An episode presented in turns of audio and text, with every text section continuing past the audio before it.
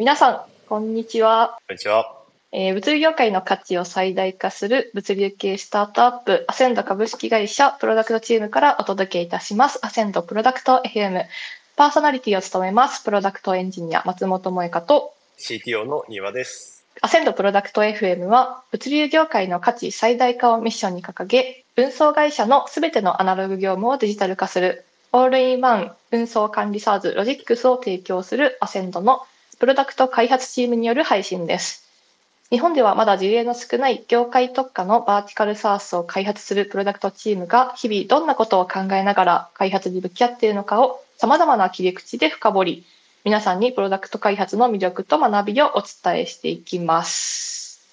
ということで、今回はスタートアップでの成長ステップ、 unlearn を知るということで、まあ、我々はスタートアップという特殊な環境にいるわけなんですけれども、まあ、そんな中で自分自身の成長にチャレンジするときに、どういう考え方で臨んでいけばいいのかということに関して今日は話していくんですよね。はい。そうですね。なんかこう、今回テーマ選択した理由は、こう、面談していく中で、あの、候補者の方から、まあ、スタートアップに飛び込んで大丈夫かだったりとか、ちゃんと成長していけるのかっていうところを悩ましく思ったりだったりとか、アセンダはこう、二次リリースだったりとかしているので、うんこの開発生産性の高い環境に適用できるんだっけっていう、そういう不安を感じる人が多いなと思っていまして、なので、そこにおけるキーワード、アンランをあの選びました。なるほど、なるほど。ああ、じゃあ結構そのカジュアル面談とかでそういう不安を吐露される方が多いみたいな感じってことですよね。そうですね。実際、モイカも入ってこう、うん不安な気持ちだったりとかあったのかなと思うんですけど、あどうですかね？ああ、でも確かに、私もこの、新卒から5年間 SIR で、ずっと、こう、伸び伸び、伸び伸びというか、SIR 経てからのスタートアップ転職っていう感じだったので、まあ、言われてみれば確かに不安な気持ちめちゃくちゃわかりますね。自分自身がアセンドに入ってどうパフォーマンス出せるようになってたんだっけな、みたいなのをこう、振り返るいい機会にも今回なるんじゃないかなと思って楽しみです。はい。まあなんかアセンドで初めて CTO になった庭さんこそけかなり成長が求められる機会が多かったんじゃないかなと思っていて、まあ、その話聞けるのも結構個人的には楽しみです。そうですね。CTO としてもかなりこう成長の機会がめちゃくちゃあるわけで、その中でやっぱり、ニワ個人としてのアンラーンって言葉がすごいキーワードだなと思って今回のテーマを選びました。うん。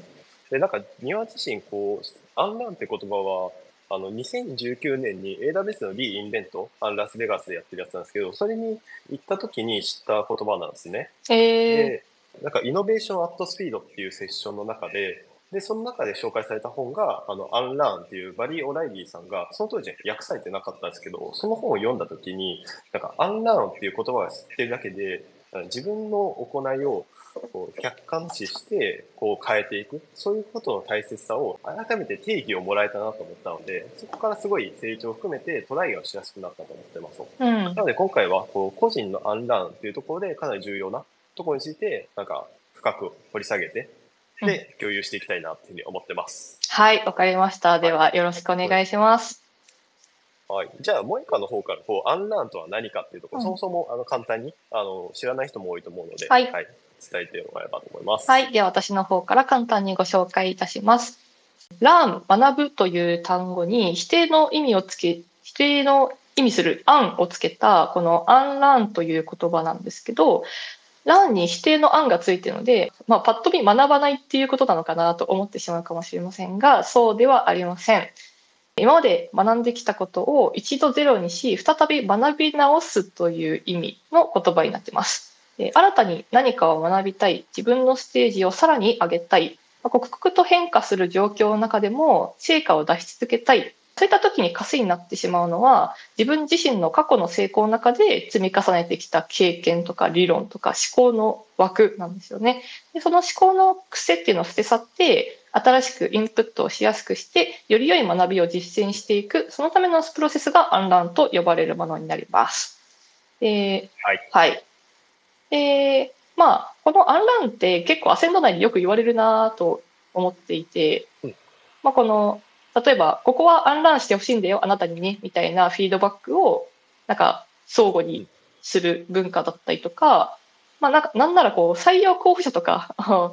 見るときに、まあ、この人ってアンランできそうな人なんだっけみたいな言葉がこう交わされたりとか、よくするなと思ってて、まあ、なんでそんなに重要視してるんだろう、そもそもみたいなのを、なんか教えてほしいなと、まず思います。はい。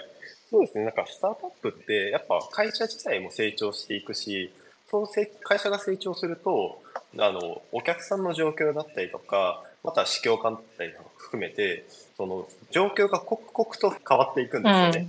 うん、で、なんかそうなった時に、その過去の成功体験をもとにやってきたらうまくいかないことがあってあほとんどであってなんかそういうタイミングでちゃんとアンランをしていけるか？っていうところがあの不可欠だなと思ってます。うんうん、なるほどなるほど、まあ、確かにそうですね。まあ、アンランってさっき私がこれはなんか本とかで調べてまとめてきた内容だったんですけど、まあ、成功体験を捨てろとか過去にとらわれるなみたいな 言い方で紹介されることが多いと思うんですけど、まあ、なんかその言い方って個人的にはあんまりピンと実は来てなくて、まあ、囚われてるってそもそも自覚するの難しいじゃないですか。はい、そういう難しさあるな。なんで、なんか個人的には今までの経験上は、自分の思考の癖とか判断軸とか習慣をまあ客観的に見直して、今立ち向かってる課題に最適化し直すみたいな感じなんだろうなと思ってるし、それであればすごい必要性今感じてるので、めっちゃわかるなと思います。うん、ありがとうございます。そうですね。なんかやっぱスタートアップって毎日課題が発生するし、うん、うん、そう。結局やっぱ未知の課題が思うことがあるんですよね。そうそうそう。うん。うん、見たことないわ、みたいな。うん。私なんか実は知の課題だと思ってたとしても、本来的には未知の課題として接した時の方が良かったりすることはあるので、うん、これはアンランすべきかどうかっていう観点を持つことだけで全然変わってくると思うんで。はい、うんなるほどね。観点を持つ。確かに、それはありますね。うん、観点を持つか。アンランってでも難しいですよね。普通に。なんかいろいろ、難しいです。そう、いろいろこう、難しさの壁があるなと思ってて、そもそもこう気づくみたいなところも難しいし、これアンランするべきなんだなみたいな気づくのも難しいし、これアンランしないとなって思ってもこの習慣とか自分の思考の癖とかをこう変えていくところ、はい、まあこれもなかなか変えられないですよね。うん、普通に過去の成功にとらわれるというか、使っていくっていうことは、うん、人間として当たり前のことだと思うんですよね。うん、なのでそこからちゃんと出して案内していくっていうところが重要だと思うし、はいはい、まあ、逆にこれをできる状態になると楽しみも結構あるなと思うんですよね。うんうんうんうんうんわかる。結局その暗乱が求める時って解けない問題とか乗り越えられない問題みたいなのになんか苦しんだりとか悩んだりしてる時これどうしようみたいな思ってたりしてる時だと思ってて、暗乱とかうまくいって成果が出せるようになるとすごい成長実感になるんですよね。うんうん、殻破ったなみたいな そうですね。自分から破れたわみたいな。あですです。こうスタートアップで楽しんでやっていくためにはやっぱアンランできるっていうところがいいと思うし、うん、結局そこってこうコンフォートゾーンから抜け出していい感じのラーニングゾーンに陥るとこかなというふうに思ってます、うん。うん、はい、うん。なのではこうスタートアップでは繰り返して言うと、まあ、常にこう非連続な成長が求められる、この環境も変わるしっていうところがある中でそこで非連続が成長するときには必ずアンラーのプロセスを、まあ、個人的にはやっぱ辿ってるなっていう思うので、そこについて、こう、アンラーのプロセスを自覚して、意識的に、前向きに行っていけるようになること、というところのために、これ、今回はアンラーを深掘っていこうと思います。はい。unlearn のプロセスを、まあ、自覚的にやっていけるようになることが大事ってことだったんですけど、なんかそもそも unlearn のプロセスってどんな感じなんですか、はい。先ほどツイッターにポストしたんですけど、やっぱバリー・オライリーさんのこの unlearn っていう本がすごい参考になると思っていて、そこの中では3つのステップで unlearn が進んでいくっていうふうに書いてありますと。うん、で、1つが脱学習っていうその unlearn のところですね。で、これがこれまでに培ってきた成功体験や信念、慣れ親しんだ習慣をしているっていうところですと。で、それ脱学した後にリラーンっていうところの再学習に入ってきますと。うん、で、まあ、己をスポンジ状態にして再学習していくところ。はい。で、最後にブレイクスルー。で、これが一番嬉しい時ですね。で、新たな学びだったりとか、新たな成功体験を得ていく。まあ、そういった突破口を開けるっていうところですね。そうすると新しい自分になれるみたいなところなんですけども、で、ただブレイクスルーした後も、そこの成功体験をまた陳腐化してくるかもしれないっていうところがあるので、またそこをさらにアンラーに戻ってくるっていうことで、結構アンラーってずっとループになってくるんですよね。うんこの繰り返すことで自分が解ける課題の種類や範囲が広がっていく。そういうプロセスがあります。なるほど。で、なんか実際、まあ3つステップあるっては言うんですけれども、アンランの個人的には実際課題解決型の人間だったら、アンランをする瞬間さえ気づければ、まあなんとかなると思うんですよね。強いな。元なるほど、なるほど。はいうんうん確かに。なので結構じゃあどうやってアンランする必要があるのかっていうところ。うんうん、まあですね確かに難しいのってやっぱりこの、どうやって、あ、これ今アンランのタイミングだわって気づくかと、うんどうやって習慣を捨てるかみたいな、なんかその部分が一番難しくって、まあそれから先はなんか頑張れよみたいな。どうにかなれよ、どうにかしようみたいな、頑張ってどうにかしようみたいなフェーズに入ってきますもんね。うん。あそうですね。なんか、割と庭個人としてはもう当たり前にアンランをするような状態になっていおて、スタートアップで、こう自分自身がこう、ラーニングゾーンだったりとか、走っていけてる状態になってるなって思ったところが、やっぱアンランを日常的にできる状態になっていて、うん。なのでメンバーにもやっぱアンランを日常的にできる状態になってほしいなって思ってますと。うんうんはい。で、なんかその中で、こう、アンラーンっていう言葉で、重要な気づきポイントに関しては、うんあの、あって、で、一つこう、庭個人として、あの、刺さった言葉があって、今年の3月に ICC に行った時に、ラクスルの COO の福島さんがお話ししていた過去の成功に前提条件をつけるっていうことが分かりやすいなと思ったんですね。うん。で、アンランって結局何がその当時の背景にあるんだっけってところで、過去の成功を再構成して理解するっていう構造的に分解して理解するっていうことが重要だと思っていて、そこを構造的に分解して理解するっていうことうんが過去の成功に前提条件をつけるっていう、あのキーワード問いで分かりやすくなるかなと思ってますね。なるほど。だから、その、どうやってアンランの必要性に気づくかの、その気づくタイミングがうん、過去の成功をまあ分解して、前提条件を出してみることで気づけるようになるんじゃないかみたいな話ってことですよね。うん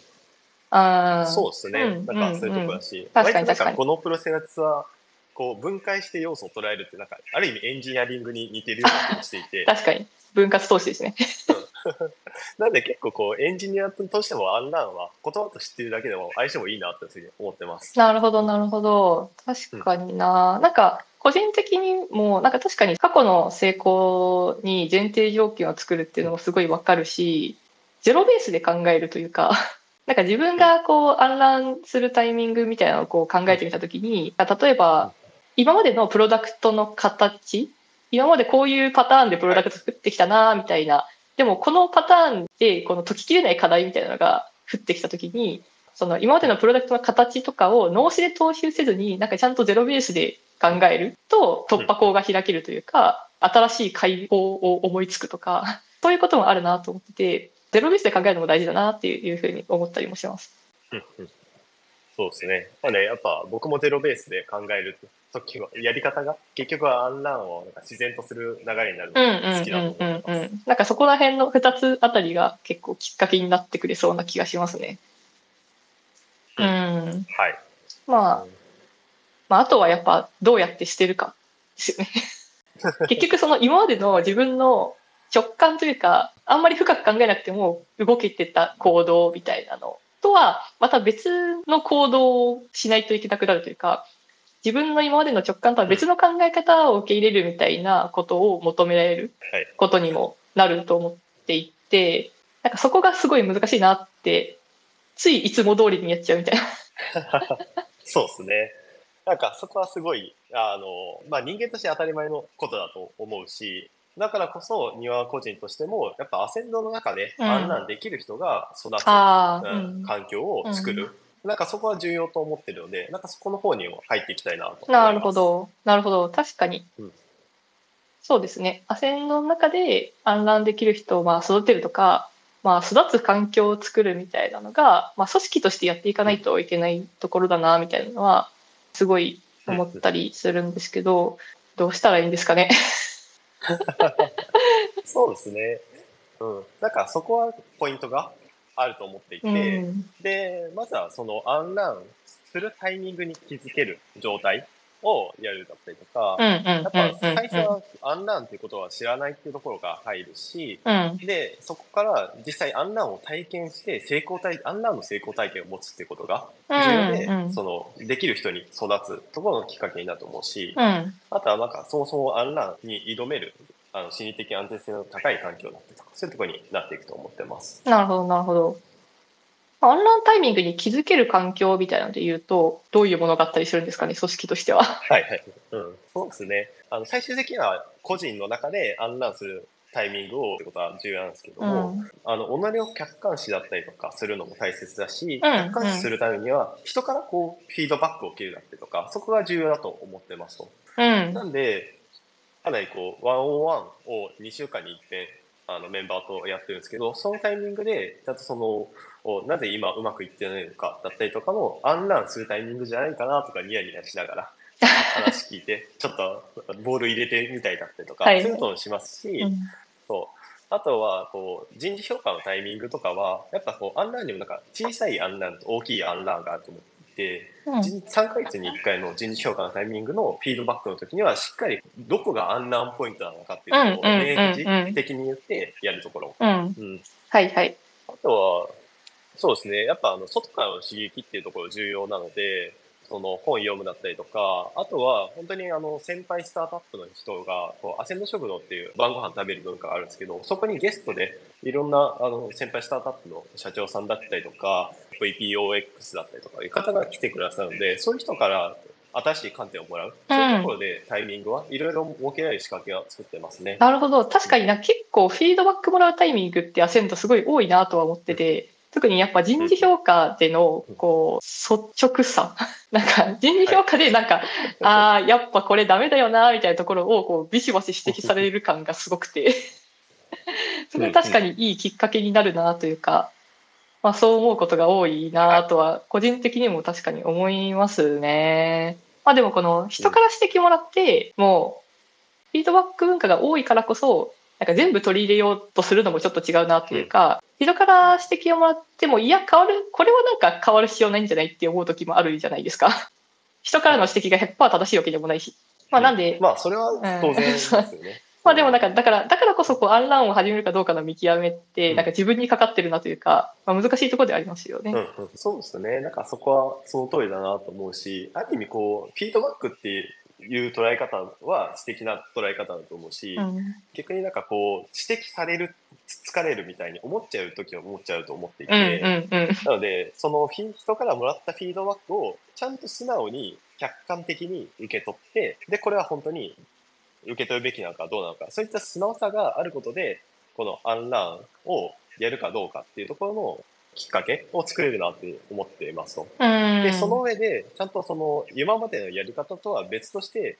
あの、どちらの方が結局成果がちゃんと出やすいんだっけっていうところを論理的に判断して、うん。で、やっていく。うんうんうん。そういうやり方がいいと思ってますね。確かに、成果が出やすい。ああ、それはそうかもしれないですね。なんか、求められてる成果が出てないってことだと思うんですよ。フィードバックを受けるってことは。うん。だからなんかそもそもその求められてる成果とか、それを達成するための課題みたいなのをなんかちゃんと話し合う。それで話し合って自分がそれに納得できれば、素直にアンランに取り組める状態になってくれるなっていうのは確かに、目標設定とかしてるとよく思いますね。はい。そうですね。うんあとは、こう、アンラーになれるっていうところが重要だなと思っていて、うん結構、こう、ニワコ個人としては、このメンバーにいい球、いいアサインををして、ちょっと背伸びさせるような環境を常に渡し続けるわかる。ちょっとメンバーから憎いかもしれないですけど、わかる。なんか、そういう庭さんのそう、庭さんのアサインの仕方絶妙なんですよね。いや、ちょっと無理、いや、でも頑張ったらいけるんだけどな、みたいなぐらいの球をすごいずっと渡してくるんで、ありがたいです。そうですね。なんで、そこはちゃんと渡すし、そこは、今回この人は、これをアンランポイントにするといいんだろうなっていうことを観点を持ちながらアサインしていたりしますね。へえ、なるほど。そこかな。あとは、こう、再学習しやすい環境っていうところに入るんだけれども、うん、やっぱこう、失敗を許容する文化、まあ、スタートアップだと、あの、失敗って当たり前だと思うし、うんリーンな考えとか、そこでもあると思ってるので、やっぱこう、失敗、心理的安全性がしっかりあるところが、そもそもアンランをして再学習に取り組みやすい環境だなと思ってます。うん、うん、うん。確かに、確かに。まあなんか、そうですよね。やっぱどうしてもパフォーマンス差がありますもんね。このアンランして新しいことに取り組もうとすると。だからそこが怖くてなかなか踏み出せないみたいなのもあったりすること多いと思うんで、うん、ここすごい大事だな、みたいな、すごくわかりますね。そうですね。なんで結構やっぱ、アンランとか再学習ってストレッチゾーンにあるんで苦しむんですよね。うん、で、なんかそういう時は、あの乗り越えられそうだなっていうところは、だったら割と庭はこう、ちょっと離れたところから見続けるっていうことを大切としているし、逆に本当にうまくいかないだろうなって思うケースもあって、その時はアンランから再学習のプロセスを横で本当に伴走して、あの、自分の姿として見せてあげるってことをしてるんですよね。ああ、はい、はい、はい。うん。確かに。で、わかる。あの、庭個人はすごいずっとアンランし続けてるような形なんで、うん、それがちょっと前にお伝えした各個の成功に前提条件をつけるっていうところと、ゼロベースから考えるっていうところをやっていて、うん、なんでやってる人から見ると、ここから疑って、その案内をするんだみたいなところを、うん、このまちまちとしかもこう、まあ、ある意味 CTO がそこから本当にゼロから真剣に考えてそのこの課題に対して取り組んでるんだっていうそういう姿を見て学んでもらうってことは、うん、あの意外といいなと思ってます。うん、それめちゃくちゃあなんかそういう意図があったんですねあれはって今思いました。なんか自分がこう、うーんってうなってると、こう、庭さんがシススーと横にやってきて、これこうなんじゃないとか、あれああなんじゃないみたいな、こう、突っ込んで、スッスーと帰っていくみたいなことが結構ありますもんね。そう。でもなんかそれ確かに、なんかうん、わかる。思考のプロセス、それで学べるなというか、真似て学びやすいんで、すごく助かってはいます。はい、そうだな。なんかこう、やっぱ、どこからゼロベースでやってるのかだったりとか、あとはこう、案内するための問いを投げかけるだったりとか、うん、なんかそこはやったりとか、いろいろ働きかけたりします。まあ、結論言うと、アンラーのきっかけになるイベントを会社の仕組みや文化としてたくさん作ってるし、うんうん、アンラーをしてる人間が多いっていうところも一つ大切なカルチャーだと思ってるので、うん、だからこそ、あの、みんながアンラーしてる状態は、あの、今も作ってるし、これからも入ってくる人も、そのアンラーを当たり前にする人を育てていくってことをやっていきたいなと思ってます。うん、確かにそうですね。まあなんか、これはアンランタイミングだね、みたいな、あの、こう、日常会話で意識して出すとかやってもいいなってすごい思います。なんか、スラックスタンプとかにしたいですね。nice unlearn みたいな。 nice、あ、 nice unlearn いいな。作りましょう。うん。作りましょう。作りましょう。はい。はい。じゃあまあ、ここまで、あの、話してみて、うん、やっぱ自分過去に unlearn したなって思う事例とか、まあ、特にこう大きく unlearn したタイミングあの今まで unlearn できてなかった頃から育つ人間になったタイミングまあ、なんかそういうところで実例あれば、萌香の話聞いてみたいなと思いますが、どうでしょう？そうですね。なんか振り返って、ここまで聞いて振り返ると、なんかいろいろあったなって思っているんですけど、その中でも、大きくアンランできたなって思う事例を一個紹介できたらなと思っていて、はい。今年の2023年か、今年の年明けぐらいから、私は、あの、ロジックスのローム領域っていうドライバーさんの勤怠情報を管理したりする機能がメインの領域を任されているんですよね。まあでもそれはそれで、今までやったことなかった、まあ01でプロダクト立ち上げるっていう初めての経験で、まあ普通にこう頑張ってラーニングラーニングってしてたんですけど、まあ、01で立ち上げてしまってからの話で、なんかそこからの改善サイクルがうまく回らない問題っていうのが実はありまして。はいはい。うん、そうですね。なんか01と、なんかその先はちょっと違うみたいな話なのかな？そうそうそうそうそう。なんか、三輪さんからもなんかこう、口酸っぱく言われてたんですけど、なんかその状況の中で、6月ぐらいに人事フィードバックがそのタイミングであったんですよ。期末かな？前期の期末のフィードバック。で、その時の、あの、フィードバック文、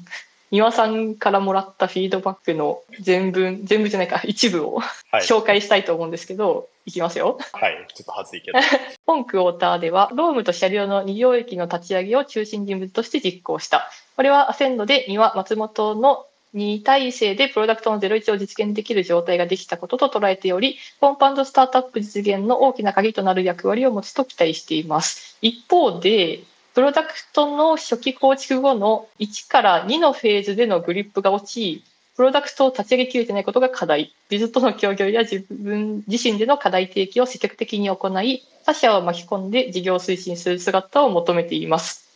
ということで、なんか見事に指摘されてますね。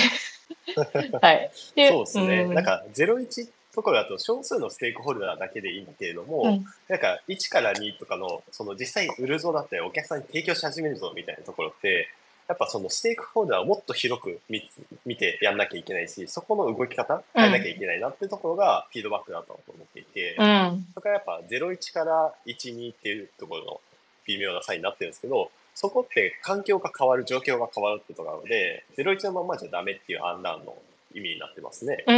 うん。なるほど、なるほど。そうなんですよね。まあ、この時は結構その口頭では、まあ、ローム領域って、の私、萌えか自身が CTO みたいな気持ちで、まあ、システムの開発だけじゃなくて、こう、事業を牽引牽引してほしいんだっていうフィードバックを受けて、なるほど、みたいな。考えを改めないといけないなっていう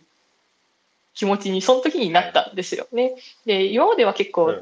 システムを作りさえすれば、こう、PDM がいい感じにビジネスサイドに連携して、いい感じに売ってくれると思ってたんですよ、やっぱり。考えてみると。はい。そこがやっぱ大きい、なんかこの認識を改めないといけない思考だなっていうのに、気づいて、まあなんかやめた行動とか unlearn したことで言うと、なんだろうな、なんか細かい話になっちゃうんですけど、はい、例えば、仕様レベルで PdM に当てに行くのをやめたんですよね、その時に。結局あの、誰のどのペインをどういうアプローチ解くのかみたいなところから自分でちゃんと責任持って考えて、当てに行って、うんうん、まあ、使用はそこから自然にこう導き出されるんで まあそこら辺からもうもう自分の裁量でガッとやっちゃうだったりとか、あとは全部自分で作るのをやめたっていうのもありますね。この結局自分の仕事って作るんじゃなくってこの労務領域の事業を経営にすることなんでなんか適切にこう、はい、人に頼んで巻き込んでここは自分じゃなくてもいいから例えば入ってきたばっかりの人にオンボーディングのいい球としてお願いするだったりとか副業の人にお願いするだったりとか、みたいな動きに変えたりしましたね。この。なんかすごいいい話ですね、と思ってて。アンラーによって行動が変わったっていうところ、新しく学んだっていうところじゃなくて、その行動が全部変わったっていうところがすごいいいなと思うし、もう視座がすごいいいところだなと思って見てますね。うんうんうんそうですね。やっぱなんか自分の行動のとこを変えないといけないのかっていうのを特定すると逆にやりやすいんですよね。思考を変えるっていうの難しいんで行動を変えたら思考も変わっていくみたいな のもなんか結構体現というか実践できたなって思うタイミングではありましたね。はい。で、はい、まあなんかそういうのを経て 9月、その3ヶ月後のフィードバックの分も紹介したいなと思うんですけど、うん、いきます。ローム領域の勤怠打刻ダッシュボードの3点を3ヶ月の中で立ち上げ、単体でも販売可能な状態を作り、ARR の積み上げに貢献した。短期間で開発を終えたことは、裏側のデータモデルやアプリ実装がクリーンで再開発、あ再利用可能なものとなっている現れと見ています。また、後半ではメンバーを一人受け持って自分自身、自分以外の手でプロダクトを作る経験を持った。一領域を安定して任せられるメンバーとして大切にしています。お嬉しいですね。うん、はい。そうですね。なんで、コンパウンドスター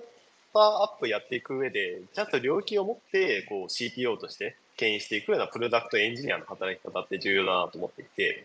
それがまさしく萌香がその方向になってくれたなと思っていますと。やっぱりアンランを今回してもらわなきゃなと思った時に、一個このミニ CTO としてやってほしいっていう話を言ったところは、やっぱこの求める成果とのギャップを広くちゃんと見て作ってあげることで、じゃあ本当にこれアンランしないと無理じゃんっていうふうにあの思えると思うので、そういうやり方にアプローチをちょっと取ったっていうところも背景としては実はあります。なるほど、なるほど。いやさすがです。見事にコロコロされました。はい、アサインの妙っていうところですけど、アサインの妙ですね。が大切っていうことを思っているからこそ、うん、あのやっぱキーワードなんだなっていうふうに思って自分の行動宮自身もそういう形でマネジメントはしてると思ってます、はい、はい、ありがとうございます。じゃあそろそろ時間なのでまとめに入っていきたいと思うんですけれども、まあ、今回はアンランについてお話ししていきましたね。結構私も自分自身の成長に振り返ったりとか、で、なんか、まあ、さらにもう一回成長するためにどうしていけばいいんだっけみたいなところを考えるきっかけにもなったんですごい楽しかったです、今日は。うん、ありがとうございます。私も改めて、このアンラーンっていうところは、こう再学習のところで、やっぱ言語化するだったりとか、そういうことも重要だと思ってるので、うん、そのいい意味でアンラーンをアンラーンする時間になったなっていうふうに思っております。はい。あとは、スタートアップでやっぱ活躍するっていうところには、常に自分のあの心の中のキーワードとして、アンラーンって言葉を持っていると、活躍できる人間、かつ成長できる人間になっていくので、これぜひアンラーンって言葉を覚えていってもらえるかなと思って、今回のポッドキャスト、あクロージングとしたいと思います。はい。では、最後に、今日は宣伝宣伝とかありますっけ？あの、プロダクトエンジニアのミートアップイベントを12月初旬くらいにやろうと思っているので、そこをぜひご参加いただければなというふうに思っております。はい、ぜひ来てください。では、アセンドプロダクト FM、ここまでお聞きいただきありがとうございました。本番組に関するご意見、ご感想、こんな話が聞きたいなどのご要望は、ハッシュタグ、アセンドプロダクト FM にお気軽にお寄せください。今日の話良かったなと思ったら、いいねやリポストもぜひお願いいたします。